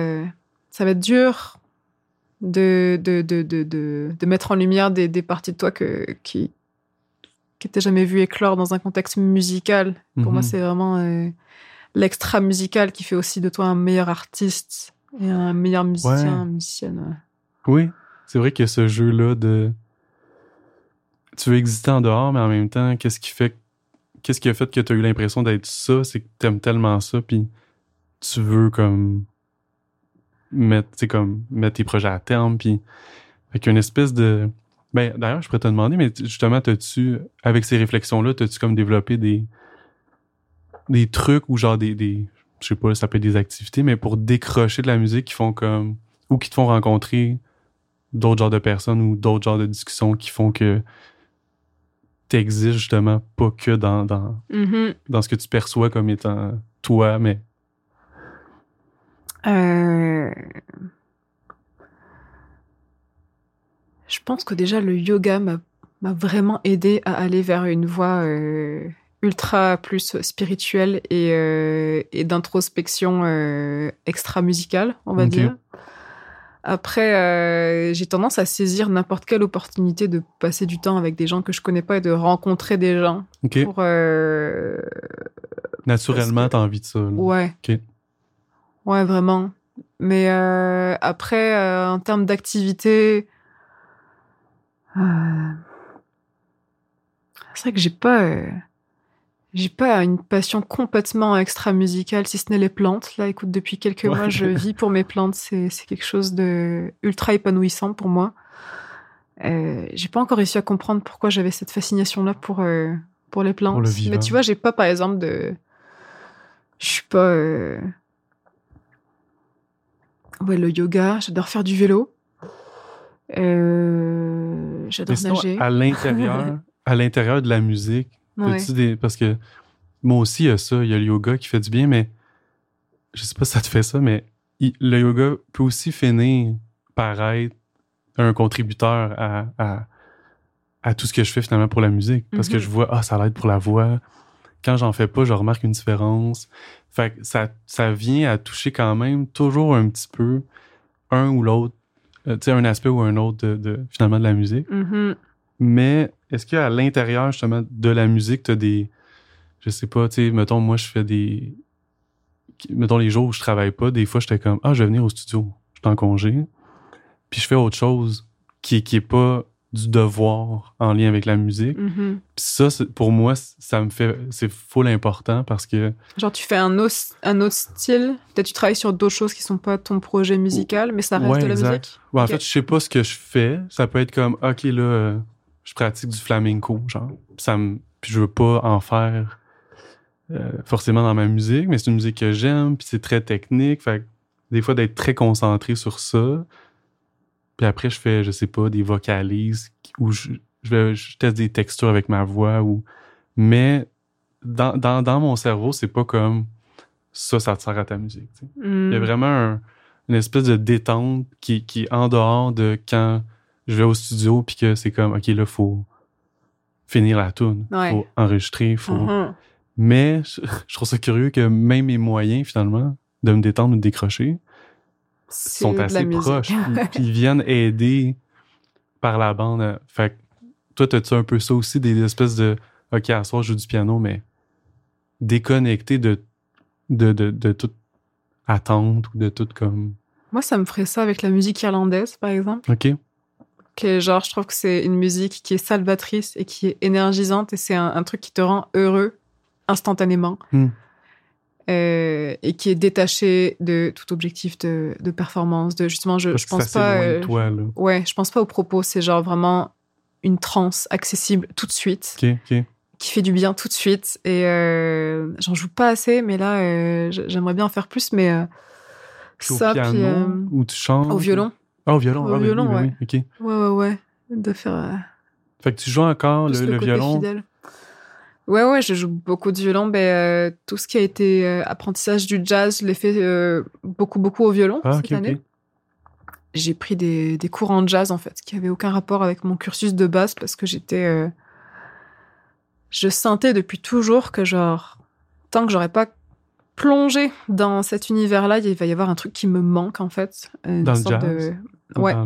Je comprends. Ouais, ouais. Parce que, bah, tu sais, j'ai fait beaucoup de classique, beaucoup de métal, beaucoup de rock. euh, puis là, j'ai fait beaucoup d'électroacoustique. Mais le langage jazz en tant que tel, j'avais jamais vraiment euh, exploré, genre plongé dedans, à en faire toutes les semaines, à travailler, Oui, etc. oui. En écouter. Mhm. en- Et, euh, et là, j'ai fait deux cours où, genre, ça m'a vraiment euh, permis d'apprendre beaucoup de répertoire, d'apprendre beaucoup de langage et de pratiquer. Et euh, je l'ai fait à la fois violon et piano, en fait. Genre, il y a des fois où je me, je me challengeais au violon, puis d'autres fois plus au, au piano.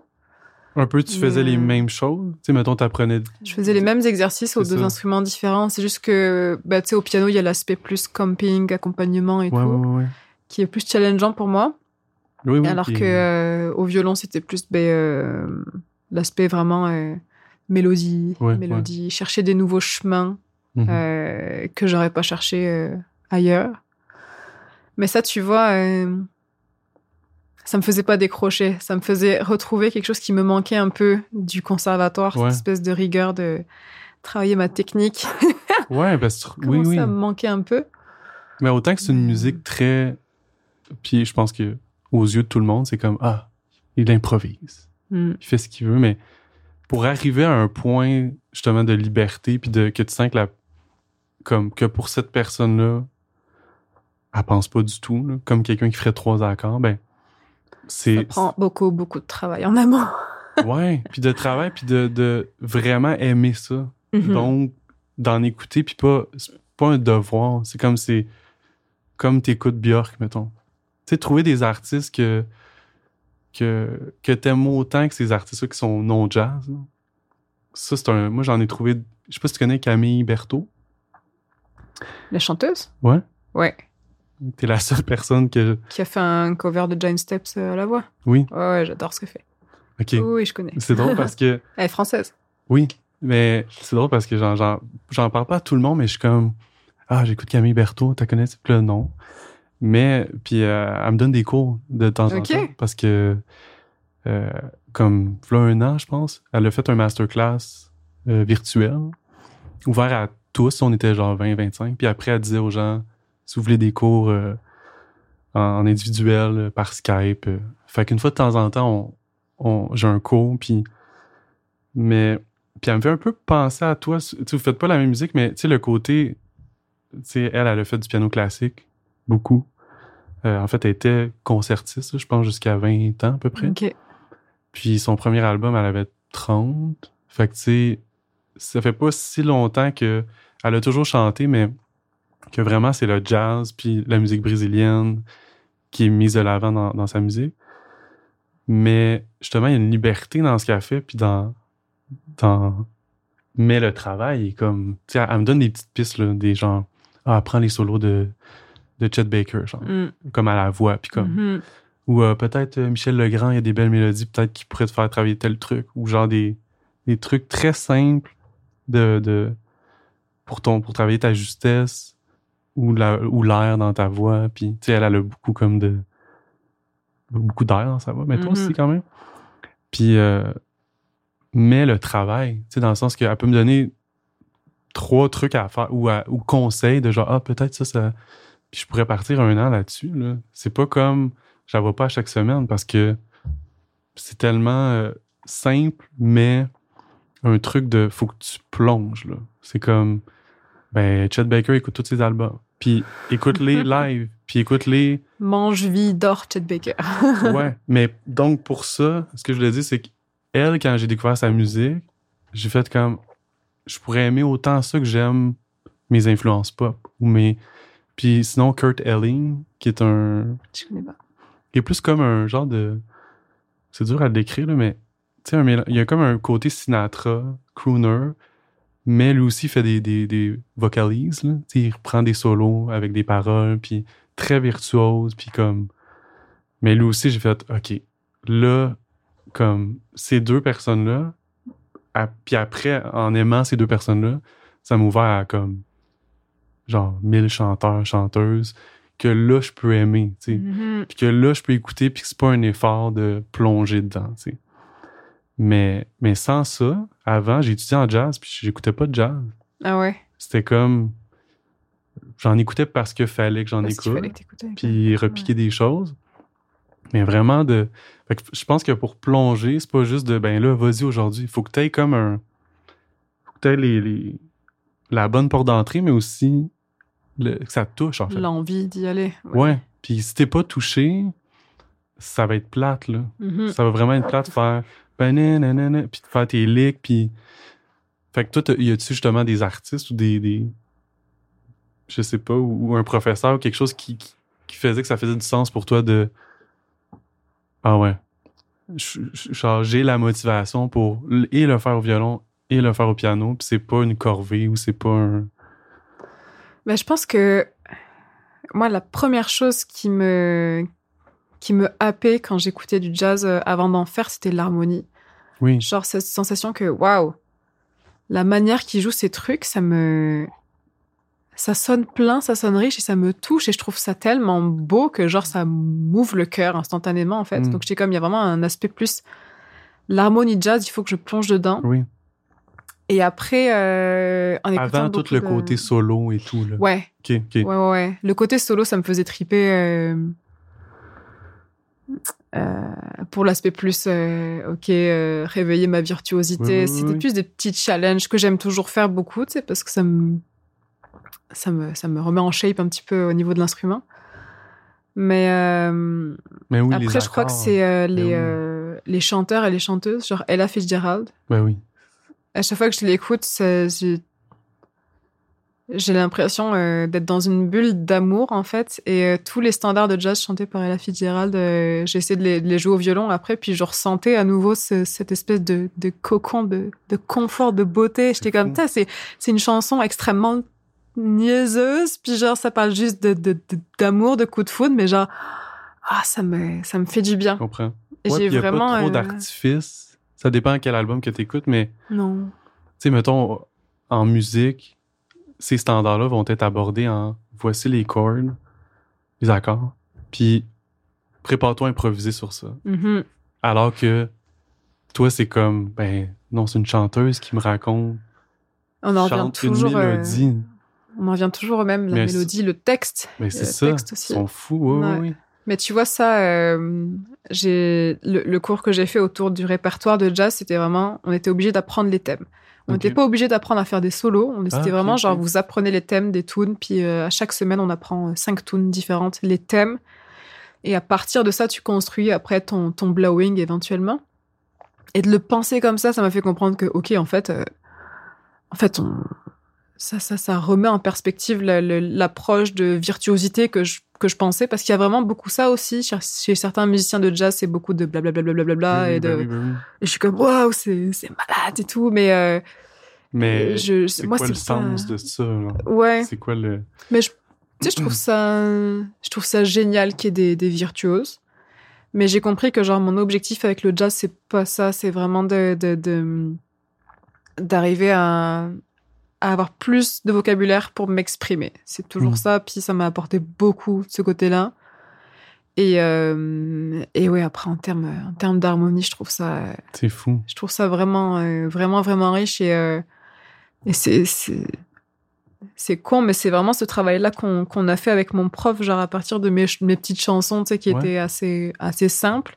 Dès que tu commences à rajouter les, les bons intervalles au bon endroit pour tes voicings de piano, t'es comme waouh, ça t'amène complètement dans, dans une autre dans une autre place dans le monde, dans, dans toi, puis genre ça te permet de, oui, oui, de, genre réveiller une espèce de d'émotion qui porte en fait. Puis des fois, une dimension que tu as moins, c'est que je sais pas jouer standard ou bah une euh, c'est quelque chose qui va compléter euh, qui va porter le texte, en fait, l'harmonie, tu vois. Et euh, plus j'en apprends d'un point de vue harmonique, plus j'ai des idées pour habiller mes textes. C'est vraiment mm. comme ça que je le, je le vois. Mais des fois, l'harmonie aussi peut parler sans le texte. Oui. Ça aussi que. Moi, ce qui me fascine, c'est justement cette richesse-là harmonique mm. que, que, tu nommes, puis la, généralement la simplicité de la mélodie. Tu sais, on parlait un peu de, de de dosage, OK, arrangement ou l'instrumentation, mais il y a ça aussi dans. Il y a beaucoup de changements d'accords, ça module, où il y a des, des 2-5-1 un peu sournois des fois. mais si tu l'écoutes sans savoir ça, tu peux fredonner après la mélodie, puis c'est des mélodies pop, vraiment, genre. moi, je trouve qu'il y a là aussi le génie. Puis dans la musique brésilienne également, je trouve que mm-hmm. les mélodies, c'est comme. Mais et les accords? Mais il y a cette balance-là où jamais tu sens que les accords plus sophistiqués te, te, font déroger de la mélodie qui est souvent simple, puis qui est souvent la chose la plus importante, puis le texte, puis le... Ça, je trouve ça fou, en fait. Puis c'est mm-hmm. peut-être là où, c'est comme à l'école, où, où, certains, justement, qui sont plus euh, attirés vers la virtuosité ou le côté cérébral de... Ben, c'est là que des fois, t'es comme, OK, il n'y a pas assez de mélodie. Il n'y a pas assez de sans que ce soit pop, mais le, le, le focus est pas sur. La mélodie. Ouais, alors mm-hmm. que ça peut être super simple. Puis comme tu dis après, ben, tu peux changer un accord ou deux, puis on, on va quand même se souvenir de ça. Puis ça va enrichir des fois le propos ou le. Fait que je trouve que c'est une belle manière de d'aborder le jazz aussi. C'est pour quelqu'un qui. Ça a l'air juste compliqué, sinon. Mm-hmm. Ça a l'air juste comme trop, puis. Mm-hmm. Ouais. Mais c'est bon qu'il vous ait fait faire vraiment, faites le thème, puis tu le digères comme, puis à un moment donné, ton impro va être teinté par cette mélodie-là, je pense. Ouais. Bien plus. Euh, c'est juste ton interprétation personnelle de, euh, du thème après. Ouais. Euh, le solo part de ça. Mais ouais, c'est sûr que dès que j'ai des, des, des, élèves qui me disent qu'ils veulent se mettre au jazz ou quoi, je leur conseille vraiment d'écouter des, des belles chansons de la Fitzgerald. Ouais, C'est d'un. Moi aussi, je fais la même chose. De... Ouais. Tu vois, ben, dans le sens, tu vas avec quelque chose de. qui ressemble plus à une chanson. Mm-hmm. Ou comme, ah, je vais apprendre du flamenco. Ben, peut-être tel album de Paco de Lucha, mais l'autre, tu peux, mais peut-être l'autre va plus te. Tu vas plus pouvoir comprendre ou en retirer quelque chose que si on va dans comme méga complexe, méga technique, full virtuose. ça va être un peu. C'est too much. C'est le fun à écouter, mais. Fait que de revenir à quelque chose de, de très euh, mm-hmm. simple, finalement. Mm-hmm. Puis tu donnes des cours de, de, de chant ou de, de piano? À la base, violon-piano. J'ai commencé à faire des cours plus techniques vocales, mais euh, là, surtout, ce que je veux développer, c'est des ateliers d'improvisation libre. ouais, j'ai vu, un... vu un post, justement c'est ça qui me fait le plus triper. Puis euh, je me sens enfin légitime de, Ouais. de le faire parce que à la base, euh, genre, euh, j'ai fait beaucoup d'improvisation libre avec le, le monsieur que je te parlais tantôt, Denis Bado, le prof de. de celui Ouais. qui m'aidait dans mes compos. Il est aussi prof d'impro. Et c'est vraiment quelque chose que j'ai commencé. J'étais encore au conservatoire, donc encore dans cette espèce de carcan. Hmm. technique et très euh, dans le jugement. Et c'est grâce à ces ateliers que genre j'avais l'impression d'être complètement buzzée à la fin parce que genre j'avais l'impression de remettre les les éléments au bon endroit puis de me concentrer sur les bonnes choses, me concentrer Mm. sur le son du groupe, me concentrer, me poser les bonnes questions sur ce que je jouais, puis m'enlever ces jugements en fait de, de, de genre euh, je joue faux, blablabla ou quoi, de revenir à des choses qui pour moi sont essentielles en musique. Et euh, donc j'ai fait ça pendant cinq ans, OK. de l'impro libre. Et, euh, et en fait, je me suis, je me suis rendu compte en, en réfléchissant à mon processus qu'en fait, c'est toutes mes compos partent d'impro. Et, C'est euh, et c'est aussi pour ça que c'est des compos euh, qui, qui, pour moi, sont, sont. Genre, je me casse jamais la tête à écrire de la musique. Pour moi, c'est ultra facile. Je sais qu'il y a Mm. des gens qui Non, non, je réfléchissent beaucoup. Et pour moi, c'est genre, mais Improvise. tu peux écrire une chanson en, en pas longtemps. Ce sera pas une chanson euh, réfléchie, tu vois, mais je vais, ouais, l'inspiration va être toujours là parce que euh, ça part de cette spontanéité de l'impro. Je, Et, je- euh, je pensais que tout le monde fonctionnait comme ça, mais peut-être pas. Non, Dans le sens que. non, il y a des gens qui se cassent vraiment la tête. Tu joues, puis à un, moment donné, ça a l'air que une chanson. mhm. Pour moi, c'est ça. Dans- puis je pensais que tout le monde, c'était peut-être ça un peu. De, peu importe le moyen, puis tu te rends compte, ah, c'est peut-être une chanson, ça. Tu sais. Mais c'est vrai que c'est peut-être pas le cas. De... Il y a des gens qui, sont, qui ont un, un véritable blocage avec l'exécution et qui ont besoin d'abord écrire un texte et de, de Une penser étape, à l'harmonie. ouais. ouais. Ouais, ouais. Je pense qu'il y a plein de processus différents, mais euh, comme toi, au début, pour moi, je, je pensais que c'était euh, facile pour, euh, pour, pour n'importe qui. Donc, euh, Ça veut pas dire que c'est plus facile d'avoir des bonnes idées non, qui, qui vont te conduire à terminer. non, c'est clair. Mais, mais je comprends. Il y a, peut-être plus de. C'est un peu comme si c'est de l'écriture automatique. Il y a peut-être mm. plus de. Je dirais que le, le, le premier pas se fait beaucoup plus facilement en improvisant. ouais, c'est plus comme, OK, qu'est-ce que je fais de cette improvisation-là? Comment je lui donne Mm. une forme, un début, une fin, un contexte et tout? C'est là où c'est... Moi, j'aimerais, euh, par exemple, essayer d'avoir un- autre processus de, de composition, de genre, OK, là, je pars pas d'une impro, je pars, euh, je pars d'une idée que j'ai déjà et je l'approfondis. Mais euh, en tout cas, je, je sens que l'improvisation, c'est quelque chose qui manque chez beaucoup de gens. Il y a Mm. beaucoup de gens qui ont envie d'apprendre à improviser, ne serait-ce que pour être capable de, euh, de jouer avec n'importe qui, en fait. Peu importe le, le background musical, de genre, euh, comment est-ce qu'un musicien de jazz peut jammer avec un musicien classique sans qu'ils aient à, euh, à faire toute une éducation de quoi que ce soit, ben pour moi, l'impro libre, euh, travailler dans un contexte, voilà, un, un minimum encadré structuré de, de, du même genre que des ateliers que j'avais eu Ouais, ouais. avec mon prof, ça peut définitivement euh, être, euh, être bon pour. Ça peut être euh, révélateur pour des gens mhm. aussi. Tu sais, comme, comme tu dis, un musicien classique qui.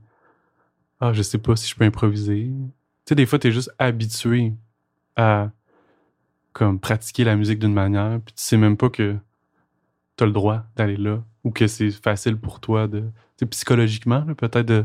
Ah, je peux-tu y aller? Je peux-tu essayer ça? Est-ce que. Est-ce que je corresponds à, au, au code de cette culture-là? Mettons, tu joues avec un musicien qui, je sais pas, brésilien. Mais d'aller outre ça, des fois, c'est quand même un défi. euh, mhm. mais il y a, il y a des codes, j'imagine, universels. Que, que c'est sûrement ça que Je sais pas, mais. C'est pas ju- justement, c'est pas des codes, c'est plus des euh, des euh, des prises de conscience en fait sur qu'est-ce qui est le fondement d'une interaction avec quelqu'un. Tu sais, Hmm. c'est un peu comme quand tu apprends la communication non violente. Tu sais, tu te rends compte que la manière de, de dire les mots va définitivement impacter euh, comment je vais gérer mon conflit avec la personne ou quoi. Puis l'impro, L'impro libre, c'est vraiment apprendre à réapprendre à discuter avec les musiciens et euh, juste en prenant du recul sur ok quels sont les différents moyens d'interagir musicalement, puis de travailler un petit peu sur chacun de ces moyens là, mais en, en se concentrant juste sur euh, le l'interaction en, en tant que telle. Avant ça, on va plus comme prendre conscience de tous les différents paramètres de, de des modes de jeu que qu'on oublie d'exploiter ou auxquels on pense pas, juste pour comme Qui serait augmenter. par exemple. euh, un exemple? Mettons un mode de jeu, c'est-tu comme un, euh, comme un scénario?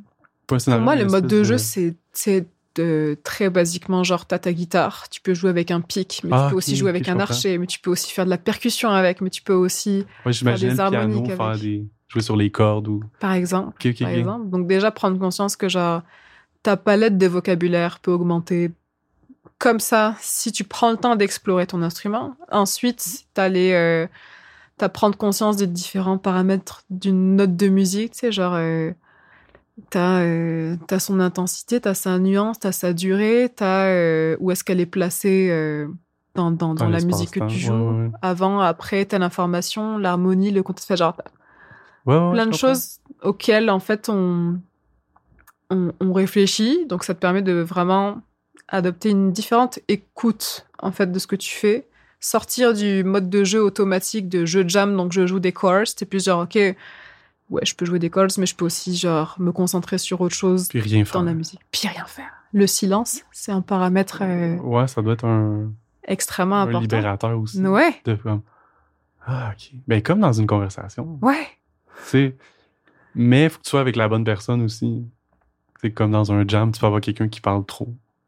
Et comme une conversation, t'es comme, je peux pas placer un mot, mais quand, quand il y a un, quand on communique un peu pareil, ben, là, t'es moins essoufflé. Tu fais comme, ah, ok, je peux y redonner, puis elle me redonne, puis. Fait que c'est intéressant. Puis quand, parenthèse, quand tu dis improvisation libre, le mot libre fait référence à qu'il n'y ait pas de style ou, littéralement, euh, mettons, dans, dans, dans le contexte de, des ateliers, libre étant pas d'harmonie, pas de rythme, rien, puis on part. C'est ça souvent l'amalgame qu'on fait. Ouais. C'est de se dire que impro libre égale, euh, égale euh, interdiction de jouer des choses tonales et, euh, et, et, et rythmiques, euh, genre Ouais. de faire du 4-4 et tout, mais pas du tout. Dans impro libre, je pense que c'est peut-être un, le moyen le plus simple de, de franciser l'aspect free, Oui, comme le free jazz, sauf que c'est pas du jazz. Mais euh, libre dans le sens que justement, euh, on fait ce qu'on veut euh, et on peut autant faire des choses atonales que tonales, on peut autant faire du rythme que pas du rythme. Tu vois, il y a zéro censure. Le concept de censure, il est complètement mis de côté en fait dans cet atelier-là. Je sais qu'il y a beaucoup de différentes mouvances de d'impro. Ouais. Ici, j'ai vu beaucoup justement de de- de- d'endroits où, on, où on va complètement interdire de faire du beat, par exemple. Genre d'avoir un... Mm. tum. Genre ça, c'est c'est proscrit forever. Ouais, ouais. C'est mal. Genre tu tu faut que tu fasses quelque chose de Bizarre. de, de fucké, de bizarre, tu vois. Mais alors qu'en fait, euh, pas on, mieux, là. on se prive tellement de belles choses si on s'empêche de faire quelque chose de pulsé. Genre c'est peux, comme le- c'est en réponse à un autre dogme par un autre. C'est comme moi, je veux tellement pas être ça que je deviens l'opposé, mais aussi fermé. Mhm. Fait que là, tu, Pour moi, tu te, tu te ouais. prives de, de, de- de plein de choses intéressantes, en fait, parce que tu peux aussi faire quelque chose de, très pulsé, de très métronomique, euh, mais trouver un moyen de te l'approprier d'en faire quelque chose de super, euh, super personnel, super singulier, et surtout de construire par-dessus des choses peut-être un peu plus, euh, un peu plus complexes. Mais tu vois, par exemple, dans cet enseignement d'impro libre que j'ai eu, le rythme a une place extrêmement importante. La conscience rythmique, c'est vraiment euh, extrêmement euh, présent. Et euh, ça, je trouve que ça manque, tu vois. De genre, quand, on, quand on fait du, de l'impro, du free avec des gens, d'avoir ce moment où on peut se, se revenir dans cette, cette conscience du rythme-là, et Mm.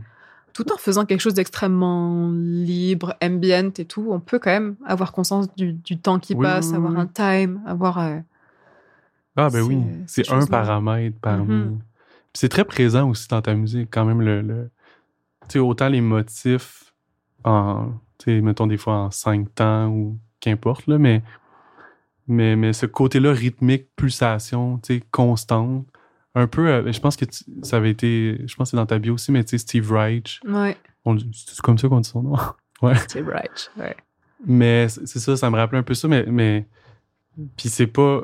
Puis t'as raison, mettons, pour prendre toi comme exemple, c'est pas moins fucké par moment parce qu'il y a une pulsation constante. Puis même là, la pulsation peut être euh, variante aussi. C'est pas. C'est pas que 4-4 ou etc. Fait, mais mais c'est cool que tu fasses ça. Dans le sens que. Puis y a-tu beaucoup de gens qui. Est-ce que est-ce que c'est comme une classe, tant de personnes ou? C'est. euh, Est-ce que tu crois qu'on peut faire une mini pause? Ben oui, mais en fait, j'allais dire, je pense que C'est c'est bientôt la fin? oui. Déjà? Ben, je pense que oui. Parce que Ah. j'avais mon petit timer, mais Ok. je vais les commencer un peu plus tard. C'est que j'ai besoin de faire une pause pipi. Mais tu veux qu'on Mais, finisse? mais oui, je pense qu'on n'aura pas le choix, mais. Fait, et, pour la, et pour le pipi, et pour euh, Ok. conclure, mais merci vraiment. Faisons un, un bref euh, euh, résumé de genre euh, Steve Reich, tout ça, alors, si tu veux, pour finir. Ah oui, ben on peut, on peut terminer. Puis au pire, tu, tu pourras revenir. on parlera de Steve Reich en partant. On refera un podcast juste sur Steve Reich, parce que j'avais beaucoup de choses à dire sur... Sur lui, sur bah, tu sais, le rythme. c'est... c'est... C'est... c'est de la musique répétitive, mais c'est... euh, comment dire? Il y a une notion de trance aussi là-dedans, Ouais, dans la musique de Steve Reich, qui te t'apporte une autre perception euh, du temps en musique aussi. Hmm. Et ça, c'est quelque chose que euh, si tu te forces à pas jouer de rythme en improvisant, tu pourras jamais y goûter non plus. Donc, je suis comme. C'est euh, c'est important de remettre le rythme dans, dans, dans l'improvisation en Oui. général et que les gens qui veulent euh, goûter à cette liberté d'improviser prennent en compte aussi que euh, à travers le rythme, on peut justement goûter à une, une autre, euh, à d'autres perceptions, à une autre liberté. Puis parce qu'on a, il y a peut-être cette idée de reçu de genre le rythme, c'est quelque chose qui nous enferme, qui nous empêche d'aller explorer ouais, ouais. des choses plus. Je reste dans les mesures. Je reste dans. c'est ça. Alors qu'en fait, ça peut, ça peut définitivement te faire vivre, t'amener à, à un niveau supérieur de Ah, ben oui, ben conscience oui. du temps de. de ouais. Ça veut pas Euh, dire que c'est senti de manière métronomique, justement. Non, non, c'est ça. Des fois, c'est c'est dans le silence qu'on entend que la pulsation est encore là, Mhm. puis elle revient à des moments. Mais tout à fait. Ouais. Donc, ouais. Le, le rythme. le rythme, puis eh ben, euh, ces ateliers d'impro que je vais mettre en place très bientôt. Cool. Et, euh, et ouais, j'espère. euh, J'espère que ça va, que ça va peut-être permettre de recréer un peu une communauté qui a déjà plus ou moins, tu sais, mais c'est vrai que je trouve que ça manque un petit peu peut-être à Montréal aussi d'avoir euh, de, de, de- des, groupes d'improvisation musicale qui jouent à toutes les semaines, par exemple. Je Oui, vois beaucoup d'impro le- euh, d'impro en théâtre. Ça, j'ai l'impression qu'il y a beaucoup, beaucoup ça. En musique, peut-être un petit peu moins. C'est genre, les gens vont penser impro égale jazz. En fait, non, il y a aussi. euh, Ouais, ouais, ouais. Mais je serais curieux ouais. d'y être ou de- de- d'aller assister. Je sais pas comment ça. Ouais. Bah, si tu veux, je te, je te rajouterai à la mailing list parce qu'il va y avoir un atelier bientôt euh, Ouais, que ok, je vais organiser. Ouais. Cool. Ben, encore une fois, merci. J'aurais continué de parler, euh, mais dans le sens qu'on a, on a juste 1h30. Euh, euh, Ça fait aussi, déjà mais- 1h30. Ouais, ou peut-être un petit peu plus, mais. euh, Finalement, moi, j'a- j'avais peur de pas avoir assez de choses à dire et en fait. ouais, j'avais d'autres points, mais, mais tu sais, pour vrai, tu sais, on, on continuera une discussion. Puis juste avant de terminer, en fait, je voudrais remercier Yann Veillette et Sébastien Daigle qui s'occupent de la production de ce podcast-là. On est au studio La Shop à la Coop Symphonique. Et également, les cafés ont été fournis par Pourquoi pas, qui sont à deux pas d'ici, Ils sont gentils et ils font du bon café. Qu'on les remercie. Euh, voilà. Eh ben, merci, Dani.